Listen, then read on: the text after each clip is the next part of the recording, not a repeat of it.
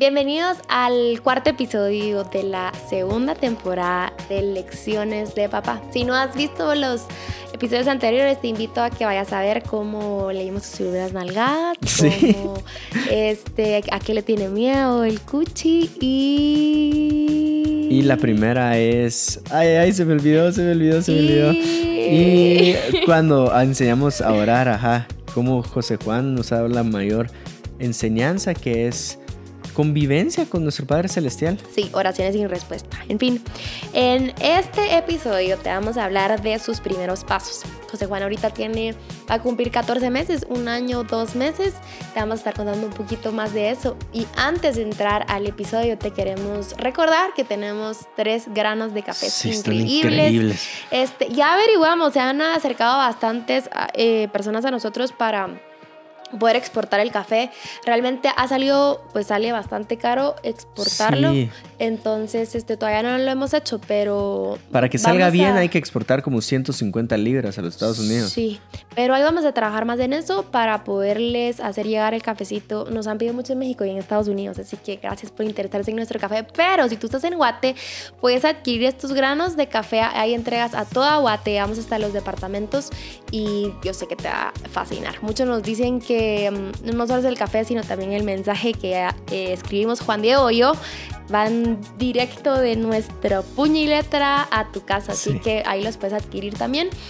Em, en la página de Instagram que tenemos Corazón de Luna Café, Café Corazón de Luna, no se me queda, pero ahí está. Y entonces, este, para empezar, Eso. Sí, también puedes eh, apoyarnos. Si no es con café, también nos puedes apoyar compartiendo este episodio con, en tus redes sociales o con algunos amigos o familiares. La idea es que puedas encontrarte con un Padre Celestial que es bueno, que es perfecto, que nos ama, que busca nuestro bienestar, que está para nosotros, que quiere convivir con nosotros. Hoy te voy a contar cómo José Juan caminó por primera vez hay veces que camina hacia adelante dependiendo de quién está adelante, pero eso lo vamos a contar, eh, ¿a ¿qué? Casi que al final del episodio. También a mis 22 años me levanté asustado por algo que estaba pasando en la casa. Le voy a tocar la puerta a mi papá y me sorprendió la reacción de mi papá. Eh, te voy a contar también acerca de eso y algo que nos pasó hace qué, unos para ¿qué? semanas atrás. es un par de semanas atrás que nos peleamos grueso con la Chini. Yo no sentí que fue tan grueso, pero bueno. Me sacó de la sí. casa. no, ya se quedé en la casa, o sea, que si ya se tenía que ir, que se, tenía, que se fuera. Pues, ah, si ya te tienes que ir, andate. O sea, yo sí le sentí que me sacó de la casa. No lo saqué. Pero les vamos a contar todo eso. Em, para empezar, en una TED Talk, ya no me acuerdo cuál fue, una persona estaba exponiendo una problemática generacional y dice de esta forma. Existe un comportamiento de nuestra generación ante momentos importantes. O tomamos la decisión impulsivamente o nos paralizamos en frente de la decisión. Eso es algo tal vez de nuestra generación al momento de tomar decisiones importantes. Llamémosle matrimonio, por ejemplo, o un trabajo, la carrera para estudiar. Eh, tendemos a tomar la decisión muy impulsiva. Ah, no importa qué carrera, ¿verdad? Eh, o nos paralizamos en frente a la decisión. Yo creo que no me conviene casarnos. Y la enseñanza de hoy, de los primeros pasos de José Juan, te va a mostrar cómo hay un Padre Celestial que no quiere que tomes decisiones impulsivas ni quiere que te mantengas estático delante de una decisión importante. Y les voy a empezar a contar que José Juan gateó hasta los 13 meses bien. La verdad fue bien especial que, que gateó y caminó con Che y con Raque, eh, bueno, con, con la Raque empezó a gatear pues arrastrándose, pero ella hizo que, que gateara. Y fue especial porque son dos grandes amigos de nosotros. Así que eh, les voy a contar cómo empezó a dar sus primeros pasos. Mi papá es un intenso. ¿sí? Súper intenso. A él le dio un infarto hace 10 años y su oración fue la siguiente. Le dijo, Dios, dame más vida para poder ver a mis nietos. Y vaya si no se lo está disfrutando. Él quiere hacer todo. Él quiere que... Él quiere cambiarlo, él quiere, él quiere dormirlo, él quiere darle la pacha, él quiere darle comer, él quiere salir, a, él quiere sacarlo con su carrito. Él quiere todo, ¿sí? Entonces él también quiere que José Juan se suelte a caminar con él. Tan así que le fueron a comprar eh, con mi mamá uno sus botitas, que le quedan bien grandes, a le quedan, pero unas botitas porque te sirve para que no sé qué, verá, y le dos, de, dos días de la semana mis papás cuidan a José Juan para que nosotros podamos trabajar. Entonces, mi papá fue un martes, un jueves, que él tenía, él se lo llevó, lo fue a traer a, la casa y, y le mandamos sus botitas, era que ellos mismos les habían comprado. Entonces, este, estaba Arlie practicando y practicando. Normalmente lo, voy a, lo vamos a traer cualquiera de los dos. Es, esa tarde fuimos los dos a traer a José Juan. Y pues siempre nos quedamos platicando un rato con mis papás. Y, en, y mi, mi papá nos quería enseñar los avances de José Juan en el día de su caminada. Entonces, lo pone contra la pared. Contra la pared, sí, lo pone contra la pared. Y mi, y mi papá estaba muy cerca de él. Pero José Juan, este, como pues no estaba sintiendo a nadie, él se agarra de la pared. De la pared. Y no se soltó. Y no se soltaba. Él así, estaba así. Y mi papá, venga pues, venga. Y le aplaudía. Pero vení, vení, tú puedes, tú puedes. Y José Juan así, ah, ah, ah, y nada, nada, que. Cual araña prensado en la pared. Así, está así. Dale con todo y miedo, pero dale, le decía Como mi suegro. el hombre araña, ajá, mi gordo. La cosa es que yo me mataba de la risa porque lo tenían que ver. Ahí vamos a subir. Bueno, creo que sí subimos un video de sí, lo vamos a resubir. Ajá. Para que ustedes lo vean. Pero mi gordo estaba así agarrado a la pared y pues al final dio a penitas un par de pasos y, y, para mi papá fue como, viste, ya se está soltando, ya se está soltando y estaba súper feliz. Pero eh, la lección que, que, que, que te quiero dar acá es que mi papá en ese momento se puso delante de José Juan para que él caminara. Y esa es la forma en la que uno le enseña a caminar a sus hijos, para que se suelten, ¿verdad? Al principio van con sus manitas y así, pero después ya ellos pueden dar esos pasos media vez este, te ven a ti enfrente y ellos se animan a caminar. Entonces, eh, en ese estamos ahorita, la verdad es que él no se, no se ha soltado del todo, ahí va dando pasos, pero él rápido voltea a ver... Eh, cuando no mira, no mira a nadie enfrente, rápido voltea a ver si estás atrás. A ver si estás atrás, a ver si, si alguien lo va a agarrar, si se cae. Y normalmente siempre nos ponemos, Juan de yo, adelante para que él camine. Igual depende de quién esté adelante, él va a caminar o no. Si hay alguien con barba, él se paraliza porque no sé por qué. No le gusta la barba. No le gusta la barba. Y Nando, a quien queremos mucho, que también es parte del equipo, él dice, yo ya sé que conmigo no va a caminar, pero yo lo puedo poner para que camine para ustedes. Entonces él solo agarra, lo pone y uno de nosotros dos está enfrente para que camine. Pero es hermoso esta figura. Muchas veces Dios se pone enfrente de nosotros para que caminemos. ¿Por qué? Porque llegamos a estancarnos en un momento o en un lugar de comodidad que Dios quiere que salgamos de ese lugar de comodidad y entonces se pone enfrente diciendo salí de ahí. ¿Verdad? Es, yo no quiero que te quedes prensado a la pared todo este tiempo, ya sea en temor o en comodidad, sino yo quiero que des unos pasos hacia adelante. Esa es la figura de un Padre Celestial que no le gusta que nos paralicemos ante decisiones importantes o no nos gusta que, que, que estemos en la situación donde estamos, te quiera sacar de ahí si estás como estancado. Em, hay un chiste de papá, no sé si contarlo, Chini. Eh, lo voy a contar, pero te reís. Dale. Em, la verdad es que soy muy competitivo, entonces que José Juan haya caminado a los 13 meses es como, no, a mí me hubiera gustado que mi hijo fuera de esos niños que caminaban a los 9 meses, ¿verdad? Entonces están papás hablando así como, sí, mi hijo... Eh, mi hijo caminó a los nueve meses. Eh, y el otro, no más inteligente el mío, él caminó a los ocho meses y medio. Y otro papá. Era como ah, once y diez. Sí, más inteligente el mío, él nació caminando. Y entonces uno de ellos dice, más inteligente el mío, tiene cuatro años y todavía hay que cargarlo. Chini, hiciste esa pausa a propósito. Yo sé que... Ah, es un chiste de papá. Sí, pero pero aquí vamos con esto. Dios no quiere que te quedes estancado donde estás. Y te voy a leer un, un varios versículos que están en eh, Primera Reyes 19 del 10 al 13. Dice así. Él respondió, he sentido un vivo celo por Jehová Dios de los ejércitos porque los hijos de Israel han dejado tu pacto, han derribado tus altares y han matado a espada a tus profetas y solo yo he quedado y me buscan para quitarme la vida. Él le dijo, sal fuera y ponte en el monte delante de Jehová. Y he aquí Jehová que pasaba y un grande y poderoso viento que rompía los montes y quebraba las peñas delante de Jehová.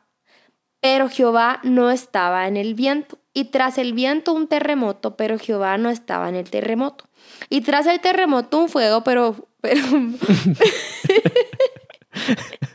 Pero Jehová no estaba en el fuego. Pero Jehová no estaba en el fuego. Porque pues, esta versión. Cuando yo pone Reina Valera, que es lo más difícil de entender y tratamos de que sea súper fácil de entender, pero en fin. Es que, Chini, qué complicado hay, pero Jehová no estaba en el fuego. Porque sí, puede decirlo de otra forma, nueva traducción brillante, bueno, si sos como yo que te gusta más claridad, mandate a esa versión. Dice, y tras el fuego un silbo apacible y delicado y cuando lo oyó, Elías cubrió su rostro con su manto y salió y se puso a la puerta de la cueva. Y ahí aquí vino a él una voz diciendo, ¿qué haces aquí, Elías?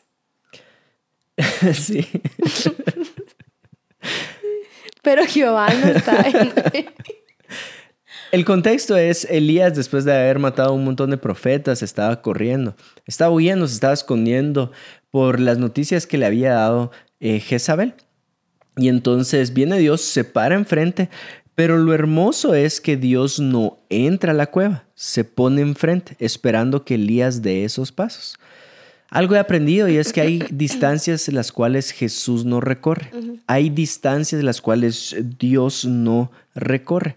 Se para enfrente y espera que tú des esos pasos. Como en el primer episodio de esta temporada, cuando hablamos de Bartimeo, Jesús paró y esperó que Bartimeo diera los pasos. Así Dios se para enfrente de Elías y espera que Elías sea el que dé estos primeros pasos. ¿Por qué te digo esto? Dios no quiere que te quedes estancado en el luto que estás viviendo tal vez. Dios no quiere que te quedes estancado en victorias pasadas. Dios no quiere que te quedes estancado con tu exnovia o exnovio. Dios no quiere que tu ministerio se quede estancado. Dios no quiere que te quedes estancado en tu comodidad. Se para enfrente y espera que tú des esos primeros pasos. Y para que los des, recordar lo siguiente, no estás solo. Ahí está Dios, ahí está Dios. Y Dios es tan lindo que si necesita que tú estés atrás te va a empujar a que tú leas, pero si necesita verte adelante para animarte a que lees, ahí va a estar delante de ti, tú no estás solo, Dios está contigo, eh, pero necesita que tú des esos pasos. Sí, de hecho, Él no está solo, se lo dice a muchísima gente, que más adelante eh, le vamos a decir a quienes le dijo, Dios, yo estaré contigo. Pero eso me recuerda a una verdad o hay un comportamiento humano que se repite y es nosotros nos atrevemos a muchas cosas dependiendo de la compañía con quien vamos. ¿Verdad? Tal vez cuando tú querías hacer una travesura, invitabas a algún hermano para hacerla y no te atrevías solo, entonces te atrevías a la par de alguien o con la compañía de alguien. Entonces, a los veintipico de años, creo que eran como 22 años, eh, me levanto súper asustado en la casa. Escucho ta, ta, ta, ta, ta y, me, me, levanta el sonido y me quedo esperando ahí en la cama y vuelvo a escuchar ta, ta, ta, ta, ta. ¿Tú, tú sabes esa historia, no? Sí, todas no la sabemos, mi mamá. es como la mía el chicote, ya sabes. Que ya, ahí escucho ta, ta, ta, ta, ta. Y entonces me asusto un montón y voy y hay un pasillo que separa el cuarto de mi papá y el mío. Llego, toco la puerta mi papá, yo, papá, papá, sí, sí, sí, mi hijo. yo, ¿escuchas eso? ¿Y qué? Escucha, papá, escucha. Y cuando querés que se escuche, no se escucha nada. Así como cinco minutos. Mi hijo anda dormite, no se escucha nada. yo, en serio, papá, pasó. No, mi hijo anda dormite. Y cuando estaba volteándome para irme de regreso al cuarto, se escucha ta, ta, ta, ta, ta. Y yo, ¿ya viste? Sí, sí lo escuché. ¿Qué será? Ay, no sé, papá, ayúdame, anda a ver. No, mijo, anda tú. y va, pues vamos los dos. Mi papá juega golf, entonces saca un palo de golf y fuimos a revisar qué había en la casa. Al final era época de convivios y unos vecinos andaban celebrando un convivio y por alguna razón estaban celebrando, disparando al, al cielo. O sea, que Dios los perdone.